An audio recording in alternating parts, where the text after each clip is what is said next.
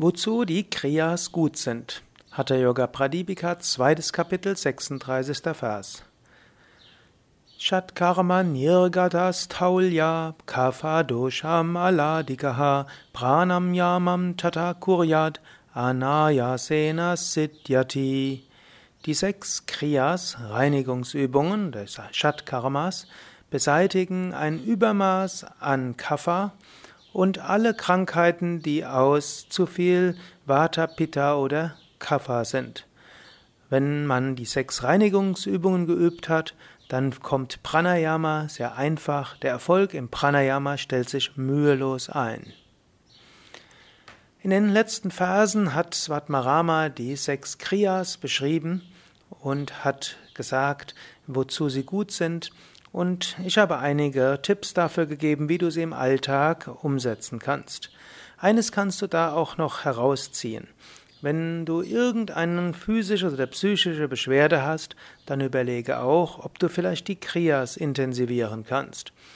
Denn die Kriyas helfen. Manchmal ist einfach eine psychische Beschwerde einfach nur ein Zeichen, dass Amas, also Unreinheiten da sind. Energetische Blockaden, emotionale Blockaden, physische Blockaden, Verspannungen und so weiter.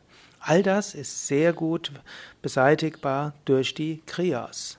Anstatt zu viel zuerst mal zu überlegen, was das alles so zu bedeuten hat und äh, zu komplex das alles zu machen, ist immer empfehlenswert, wenn du dich körperlich nicht gut fühlst, geistig nicht gut fühlst, ne, eine gewisse Checkliste durchzugehen.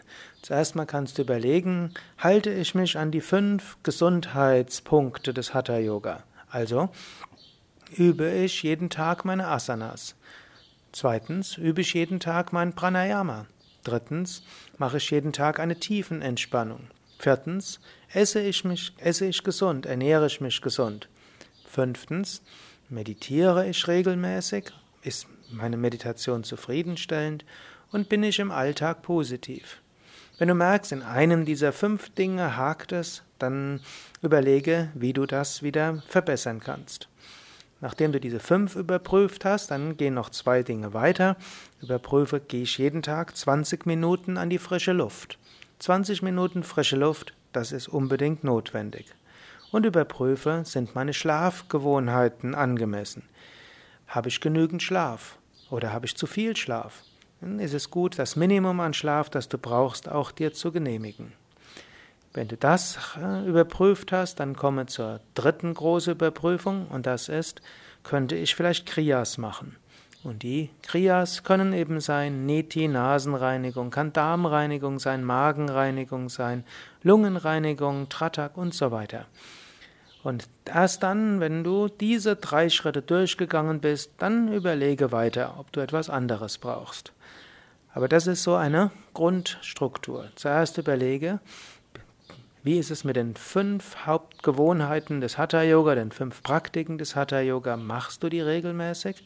Wenn nicht, ist es kein Wunder, wenn es dir körperlich, emotional oder geistig nicht gut geht. Und es ist ja einfach, das umzusetzen. Dann sei wieder regelmäßig in deinen Hatha-Yoga-Praktiken.